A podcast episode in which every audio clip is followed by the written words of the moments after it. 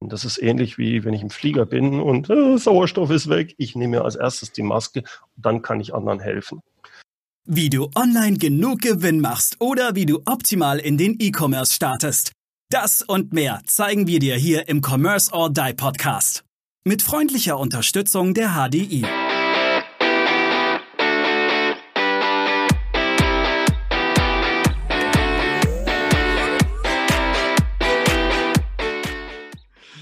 Hallo und herzlich willkommen hier in der heutigen Folge im Commerce or Die Online Podcast. Und wir haben heute einen sehr hochkarätigen, hochklassigen Gast, nämlich den Bernd Gerob. Lieber Bernd, schön, dass du da bist. Vielen Dank, Aaron. Freut mich, dass ihr mich eingeladen habt. Sehr gerne. Und äh, Maurice ist natürlich auch dabei. Ähm, wie, hey, wie, fast jeder Folge.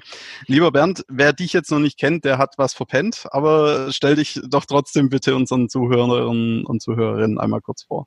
Ja, ich bin Geschäftsführer, Coach und Führungstrainer in Aachen, mache meine Sachen seit zehn Jahren jetzt, war vorher, bin von Haus aus Techniker, Ingenieur, dann auch mal ein Start-up gegründet gehabt. Nach fünf Jahren habe das verkauft, war dann im großen Unternehmen, so im mittleren Management, habe da 350 Leute geführt und wie das so ist, wenn man mal selbstständig gewesen ist und nach neun Jahren habe ich dann gesagt, ne, das ist ja großer Konzern und so, das ist doch nicht meine Welt mehr und wollte mich wieder selbstständig machen. Ich habe so dieses Freiheitsgefühl brauchte ich und das habe ich da nicht mehr ausleben können. Und dann habe ich mich Ende 2009 wieder selbstständig gemacht und das mache ich momentan sehr stark auch online. Ähm, ich habe so eine Führungsplattform, wo ich Leuten helfe, in die erste Führungsrolle reinzuwachsen und ich coache und ähm, arbeite als Mentor auch für Unternehmer im Mittelstand, die also so zwischen 5 und 50 Mitarbeiter haben. Okay. Das ist mal super spannend. Dann gleich mal die erste Frage. Was bedeutet Führung und was zeichnet gute Führung aus? Das ist, glaube ich, zur heute, auch in der heutigen Zeit immer noch nicht ganz klar. ja, das ist richtig. Also es gibt auch die diversen, ähm, die diversen Definitionen davon. Deswegen ist es gar nicht so einfach. Ich erzähle mal, wie ich, was ich für gute Führung halte. Ich glaube, gute Führung zeichnet sich dadurch aus, eigentlich durch drei Punkte. Das eine ist Klarheit, das andere ist Entscheidungsfreude oder überhaupt mal Entscheidungsfähigkeit und Konsequenz. Ich will mal die drei Bereiche so ein bisschen durchgehen, was das wirklich bedeutet. Klarheit, das erste, was ich als jemand, der als Führungskraft unterwegs sein möchte, ich muss Klarheit über mich selbst haben. Ich muss mich mit mir selbst auch beschäftigt haben, denn ich muss mich erstmal selber führen können. Um mich mhm. selbst führen zu können, muss ich mich selbst kennen mit meinen Motivationen, Werten, Stärken und Schwächen. Äh, und das ist manchmal gar nicht so, gar nicht so lustig wenn man sich mit sich selbst beschäftigt und mitkriegt, dass das Bild auch etwas anders ist, als das man, was man vorher vielleicht hat. Also das ist erstmal eine Voraus Grundvoraussetzung, um überhaupt gut führen zu können. Ich muss mich selbst kennen. Ich muss auch Klarheit haben dann über die Ziele, Vision und Erwartungen und mich damit immer wieder beschäftigen. Und hier haben wir auch schon den großen Bereich, wo ich den Unterschied mache zwischen Führen und Managen. Mhm. Managen heißt, ich äh, jongliere irgendwelche Sachen, ich habe eine Deadline, ich bin extrem fremdbestimmt. Äh, viele von den Führungskräften managen sehr viel, aber führen zu wenig. Führen heißt, ich schaue in die Zukunft. Führen heißt, ich beschäftige mich auch mit einer Vision, mit den Zielen. Ich beschäftige mich vor allem viel mit den Menschen, um die mitzunehmen. Ähm, ich beschäftige mich mit äh, ja, äh, Prozessen oder solchen Sachen, die wichtig sind, damit etwas läuft. Aber ich mache nicht selbst die Sacharbeit oder jongliere rum. Der, der ganz entscheidende Punkt, den man immer sehr schnell erkennen kann, bin ich jetzt im Bereich Führen oder im Bereich Managen. Führen ist fast immer selbstbestimmt. Das heißt, ich entscheide, ob ich das Mitarbeitergespräch jetzt mache oder morgen. Ich entscheide, ob ich jetzt mal an der Strategie, an unserer Strategie arbeite oder ob wir das nächste Woche machen. Da ist keine Deadline, da ist kein Termin. Alles, was mit Managen zu tun hat, hat immer einen Termin mhm. von außen. Der Kunde, der Chef, der, der, der Steuer, äh, der Finanzamt, weiß der Teufel was. Ne? All das ist fremdbestimmt. Das heißt, wenn ich mir überlege, ja, mache ich jetzt eigentlich Führungs- oder Managementaufgabe, einfach kurz, gibt es einen Termin dafür, dann ist die Wahrscheinlichkeit sehr hoch, dass es gerade managst und nicht führst. Und die meisten managen zu viel und führen zu wenig. Warum ist auch klar, weil wenn du ähm, selbstbestimmt bist und es keinen Termindruck gibt, musst du dir diesen Druck selbst machen. Das machen die wenigsten. Also verfallen sie immer ganz schnell in das, das muss ja noch gemacht werden, der braucht ja noch das. Und dadurch sind sie in diesem Hamsterrad des Managens. Also da Klarheit drüber zu haben, sich auch wirklich darauf klar zu sagen, meine Arbeit jetzt als Führungskraft ist nicht mehr, dass ich der beste Experte bin. Die beste Führungskraft hat ganz viele Mitarbeiter, die fachlich viel besser sind als sie selbst. Ähm, zu Klarheit gehört dann natürlich auch, wenn ich gut führen will, eine gute Kommunikation. Das heißt, ich muss auf den Punkt sprechen können und vor allem zugeschnitten auf die jeweilige Person. Und da brauche ich auch Empathie für. Ich muss verstehen, wo befindet sich derjenige, damit er mich auch wirklich versteht. Mhm. Also Klarheit, das zweite ist Entscheidungsfähigkeit. Ich muss, so banal das klingt, irgendwann muss man entscheiden. Und wenn man entscheidet, äh, ich, ich kenne dann viele, die sagen, ja, ich habe jetzt noch nicht genügend, äh, ich habe noch nicht genügend Informationen. Mhm. Äh, du hast nie genügend Informationen. Genau das macht ja das aus, warum es jemanden braucht, der entscheidet. Wenn es so eindeutig klar ist, ist eine Entscheidung ja eigentlich so banal, da brauche ich niemanden für. Es geht darum, dass man eben nicht genügend Informationen hat und trotzdem dann entscheiden muss. Und da dann wir, ganz Entschuldigung, aber da, genau ja. das haben wir auch oft mit, mit, äh, mit einem Kunden hatten wir das Thema neulich auch, wo, wo dann tatsächlich mhm. auch ein Projekt gescheitert ist, weil keine Entscheidung zustande kam. Ja, ja. Und äh, das hast du, je größer ein System ist, je größer du ein Unternehmen hast, desto mehr von, von, diesen Leuten hast du auch zwangsläufig systembedingt, weil die sagen, ja, das weiß ich ja nicht, ob ich das jetzt machen kann. Wir brauchen noch diese und das, jenes. Äh, dadurch wird die Sache gar lähmend. Und trotzdem als Führungskraft ist es deine Aufgabe, halt dann doch irgendwann die Entscheidung zu treffen und vor allem dann auch die Verantwortung dafür zu übernehmen. Das bedeutet, ich übernehme die Verantwortung für mein Verhalten und für die Ergebnisse. Und wenn da dann irgendwas schiefgelaufen ist, muss, bedeutet auch das, das hat mir mal einer meiner äh, ersten Chefs gesagt, Herr Gerob, Manager sein bedeutet accept to get fired.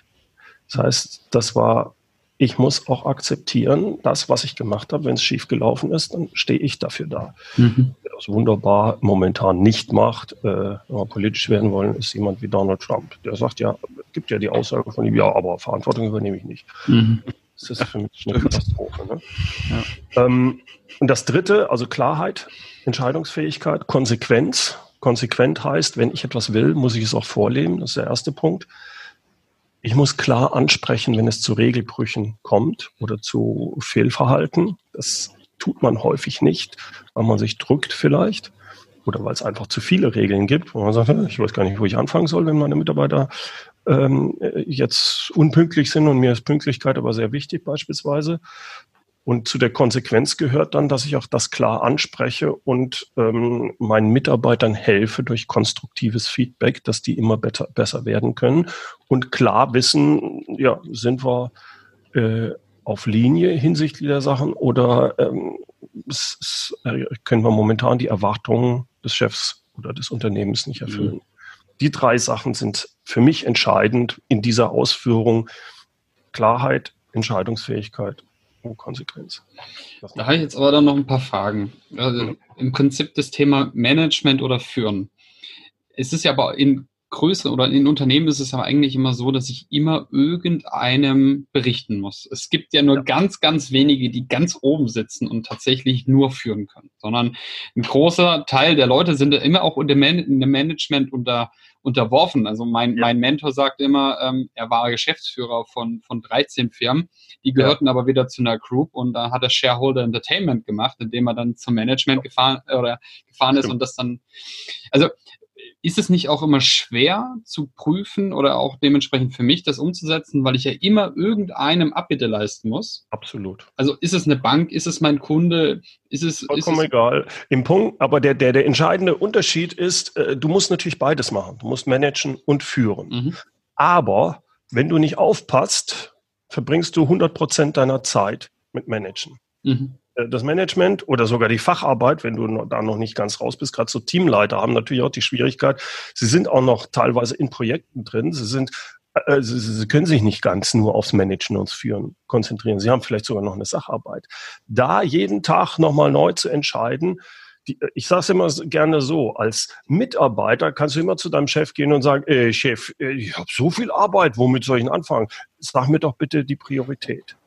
Als Führungskraft setzt du die Priorität. Mhm. Das heißt, du musst den Fokus setzen. Und das mhm. bedeutet automatisch, dass du zu vielen Sachen auch mal Nein sagen musst. Das ist das Entscheiden.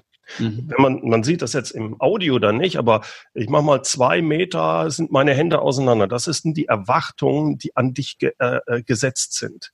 Du hast aber nur, und jetzt mache ich mal 20 Zentimeter sind meine Hände jetzt auseinander. Das ist der Abstand, den du hast. Äh, das ist quasi die Zeit und Energie, die du zur Verfügung hast. Das heißt, du kannst nicht alle Erwartungen erfüllen. Es geht nie. Und je höher du kommst, desto größer werden die Erwartungen. Und trotzdem hast du nicht mehr Energie und Zeit zur Verfügung. Die einzige Chance, die du hast, ist zu priorisieren, klar Nein zu sagen und manche Erwartungen auch zu enttäuschen. Ja.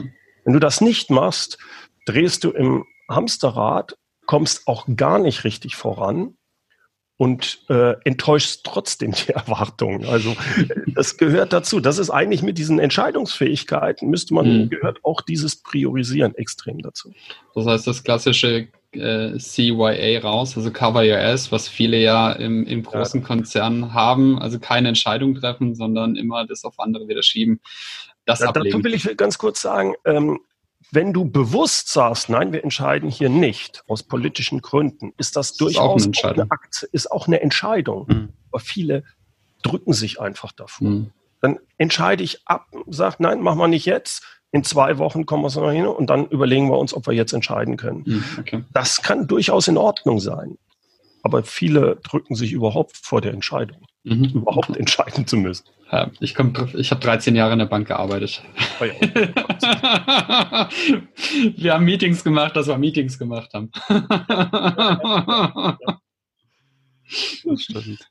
Sag, sag mal, Bernd, wie, wie kann denn eigentlich, äh, das ist auch eine, eine Frage, die ich mir selbst schon mehrfach gestellt habe. Ich habe ja auch, äh, also in der Spitze mal, wo ich noch angestellt war, bis 200 Mitarbeiter geführt und, ähm, und ich habe jetzt auch ein Team, ähm, wo, ich, wo ich auch Führungsaufgaben habe. Ähm, was ist eigentlich, wie, wie kann ich eigentlich den Wert guter Führung messen? Also vielleicht jetzt gerade, wenn, wenn sagen wir, jemand ein Geschäftsführer ist, der sehr blau ist, so sage ich es mhm. jetzt einfach mal, also der stark äh, Zahlen, Daten, Fakten will und er sagt, ja, hier Mensch, meine Führungskräfte, äh, wenn ich die jetzt äh, zu dir zum Beispiel schicke, was habe ich denn dann davon eigentlich? Ja, ja, ja, ja, ja, ja ich verstehe, was du meinst. Es ist eine schwierige Frage und zwar deswegen, weil es keine eindeutige Antwort drauf gibt. Auch in der Literatur äh, kann dir keiner sagen, was ist denn jetzt wirklich, wie messe ich das denn? Äh, es kommt auf das Umfeld drauf an. Es mhm. kommt auf die Erwartungen drauf an. Eine Führungskraft, eine gute Führungskraft in einem einen Unternehmen kann eine schlechte in einem anderen sein, wenn die Werte nämlich nicht übereinstimmen. Ähm, ich gebe dir ein, auch wiederum aus der Politik, so dass es jeder eigentlich versteht, ist Trump macht er gute Führung, macht Merkel gute Führung, Obama, äh, Erdogan. Mhm. Frag mal einen der Leute, die äh, totale Trump-Begeisterte sind. Der wird sich, ja, sicher. Mhm. Das ist immer, an, kommt immer auf den Sichtpunkt an. Perspektive, ja. Ne? Ja. Das heißt, die Definition, die ich vorhin über gute Führung gegeben habe, ist meine Definition. Wie mhm. ich, die basiert sehr stark natürlich auch auf den Werten, die ich vertrete. Jetzt wird es irgendwo welche geben, die sagen, was, Empathie? Geh mir weg. Zahlen, Daten, Fakten. Ne? Wenn du in so einem Umfeld bist, äh, wo es nur auf Ergebnisse drauf ankommt, gibt es bestimmte Sachen. Also ich erinnere mich doch dran, dass ich, äh, dass ich ein, eine unter, so quasi äh, getestet wurde, als ich bei dem großen Unternehmen war. Ich war bei Scheffler mhm. großen Konzern. Und da wurde dann gesagt, okay, können wir den Gerob, der jetzt im mittleren Management ist, äh, gebrauchen, dass er die nächste Stufe hochgeht. Das war so kurz bevor ich dann rausgegangen bin. Okay. Und das war toll, das war interessant, einen Tag ja. lang Psychologen, wo du auseinandergenommen wirst. Und die haben mir dann äh, die Auswertung, die auch meine Chefs dann bekommen haben, die habe ich auch bekommen. Fand ich also total mhm. toll. Dann steht da drin, das sind die Stärken von dem Gerob und da sind seine Herausforderungen, wie es so schön ist. Bei den Stärken denke ich, jo, haben sie richtig erkannt, ja, unternehmischer Geist, mh, pom, pom, pom, alles gut, ja, klasse. Und dann waren die Schwächen, und da war eine Schwäche, ja, ihm ist sehr wichtig, an welche, an wen er berichtet. Und ich, wie, was soll der Scheiß? Warum steht er nicht bei den Stärken? Das ist doch logisch. Aber erst später habe ich verstanden, ich habe nicht in dieses System gepasst mit meiner mhm. Denke. Das heißt nicht, dass die, dieser große Konzern gut oder schlecht ist, sondern ich mit meinen Werten, mit meiner, ich bin ein extrem freiheitsliebender Mensch. Äh, natürlich ist es mir wichtig, ich will nicht an einen Depp berichten oder einen, wo ich denke, äh, das, was der macht, das mache ich morgens beim Frühstück. Ich will einen richtig guten haben. Ja. Ja. Ich habe super Leute kennengelernt, an die ich gerne berichtet habe. Und ich habe Leute kennengelernt, wo ich gesagt das ist ja furchtbar. Und wenn du nicht die Einstellung hast, das ist, mit dem komme ich schon zurecht, dann bist du nicht passend für so einen Konzern. Ich war dann, was das angeht, nicht passend. Deswegen sage ich, und wäre wahrscheinlich auch dann in deren Augen nicht keine wirklich gute Führungskraft geworden, weil mir das mhm. so wichtig in einem anderen Umfeld bin ich eine sehr gute Führungskraft. Also mhm. deswegen, es kommt aufs Umfeld drauf an. Das und wie misst du das dann? Äh, du, also ich würde es bei den Sachen genau messen, wenn ich jetzt über eine Führungskraft in meinem Unternehmen äh, Klarheit, Entscheidungsfähigkeit, Konsequenz. Mhm. Das sind die Sachen. Super. Lebt er die? Finde ich die in seinem Umfeld wieder? Wie reden die Mitarbeiter? Wie, wie, aber, wie agieren die? All diese Sachen zusammen, da würde ich mir ein Bild machen und würde dann demjenigen eine Rückmeldung geben, sagen wir auf einer Skala von 0 bis 10 bist du bei einer äh, 7, äh, das und das machst du super, aber da mhm. jetzt bei der Konsequenz, da müssen wir nochmal sprechen. Da mhm. äh, ist noch Luft nach oben. Das ist schon mal super. Aber jetzt kam das Beispiel Trump und brauchen wir ja nicht verheimlichen, wir sind alle drei hier keine Trump-Fans. Aber ist Trump für dich jetzt ein Boss oder ein Leader? Und wo unterscheidet sich ein Boss und ein Leader? Ja, also äh, eindeutig ein Boss. Ein Boss ist jemand, der, äh, das ist bei Trump noch schlimmer, äh, mit einer Peitsche antreibt. So sehe ich, also das Bild ist für ja. mich, ein, der ist von, ah, los und go. Und wenn es dann geht, oh, Verantwortung, ne? Er nimmt, übernimmt keine Verantwortung. Mhm. Äh, was er kann, ist teilweise sehr klar kommunizieren. Mhm. Das, ihm lassen. das muss jetzt nicht meins sein. Ne? Aber also für mich eindeutig ein Boss, kein Leader. Ein Leader ist jemand, da finde ich dieses Bild, irgendwo habe ich das mal gesehen, da steht äh, jemand im Berg drin, ist noch nicht auf der Spitze, irgendwo in der Mitte und zeigt mit dem einen, da wollen wir hin, und mit der anderen Hand zieht der Mitarbeiter mit. Mhm. Das ist so das Bild, was ich von so einem Leader habe. Das heißt, er hilft anderen mit und er gibt die, die grobe Richtung vor. Da wollen wir hin und begeistert die Leute dafür, dass sie auch mitziehen. Das ist für mich ein, ein Leader. Und der ist, äh, der mag seine äh, Schwächen haben, aber ähm, der arbeitet da an seinen Stärken, versucht vor allem die Leute mitzuziehen äh, auf den Weg. Äh, Wichtig, der Leader, nicht Trump. ja, Trump, Trump zieht auch mit. ja, Trump macht das aber auf eine andere Art und Weise und ja. Trump ist, er äh, nutzt es mir. Dem Leader ja. geht es nicht hauptsächlich ja. darum, dass es ihm nutzt, sondern so. es nutzt äh, die Kunden, der Gesellschaft, weiß der Teufel mhm. was. Das, das da gibt es so ein schönes Bild mit den, mit den Wölfen. Ne? Der Leader ist der Letzte in der Reihe. Also der, der Leader ist der Letzte der Reihe, der dann das Rudel beschützt und nicht ja. der, einer der Jüngeren ist weit vorne und führt nach vorne und der Leader ist der ganz, ganz hinten und äh, passt eben auf, dass keiner von hinten das Rudel angreift. Richtig. Das ist ein Leader. Was auch zum Beispiel, wo es immer sehr schön rüberkommt, ist, der, der Leader spricht über das große Ziel, über die Vision. Also Martin Luther King, I have a, uh, I have a, I have a dream, ne, dass die Schwarzen sagen. Er sagt nicht, I have a plan, das müssen wir genau so machen, also kein Micromanager, sondern mhm. er, er baut ein schönes Bild auf, da wollen wir hin. Helft mir das, wie wir es genau machen, weiß ich nicht, aber wenn wir es uns zusammentun, schaffen wir es da hinzukommen. Mhm. Das ist so dieses was ich damit verbinde. Das ist, das ist super und da, da schließt sich auch direkt die, glaube ich, passende Frage an, nämlich ist, ist eigentlich ein Vorgesetzter oder ein Leader für die Motivation seiner Mitarbeiter verantwortlich? Also das ist ja so das Thema Motivation ist ja so intrinsisch, ex extrinsisch, extrinsisch und so weiter. Aber, aber wie, wie, welche Rolle spielt die Führungskraft? Ja, also erstmal das Prinzip, du hast eben schon angesprochen, intrinsisch, extrinsische Motivation. Also ist die Motivation von außen kommt, der Junge mit der Peitsche, ne, oh, jetzt mach, oder ich gebe dir Geld, damit du das machst und noch mehr Geld und das ist extrinsische Motivation. Das Problem bei extrinsischer Motivation ist, nehme ich das Geld weg, mhm. nichts mehr. Und was noch viel schlimmer ist, extrinsische Motivation funktioniert hervorragend bei ganz einfachen Arbeiten am mhm. Fließband. Ja, natürlich, wenn ich am Fließband arbeite und immer die gleiche Bewegung mache, wenn ich da nicht motiviert werde, warum sollte ich es tun? Spaß ja. macht es den wenigsten die Leute, die wir aber, aber diese Arbeiten werden immer mehr automatisiert. Das heißt, wir brauchen immer mehr Leute, die wirklich mitdenken. Äh, sonst kann ich es automatisieren, einen Computer machen lassen oder sonst wie. Mhm. Also geht es um intrinsische Motivation. Intrinsische Motivation muss, kommt von innen. Da gibt es drei entscheidende Sachen. Das eine ist, zeig mir, wo wir hinwollen, aber gib mir nicht den Weg vor. Ich will den Freiheit haben, den mhm. Weg zu bestimmen.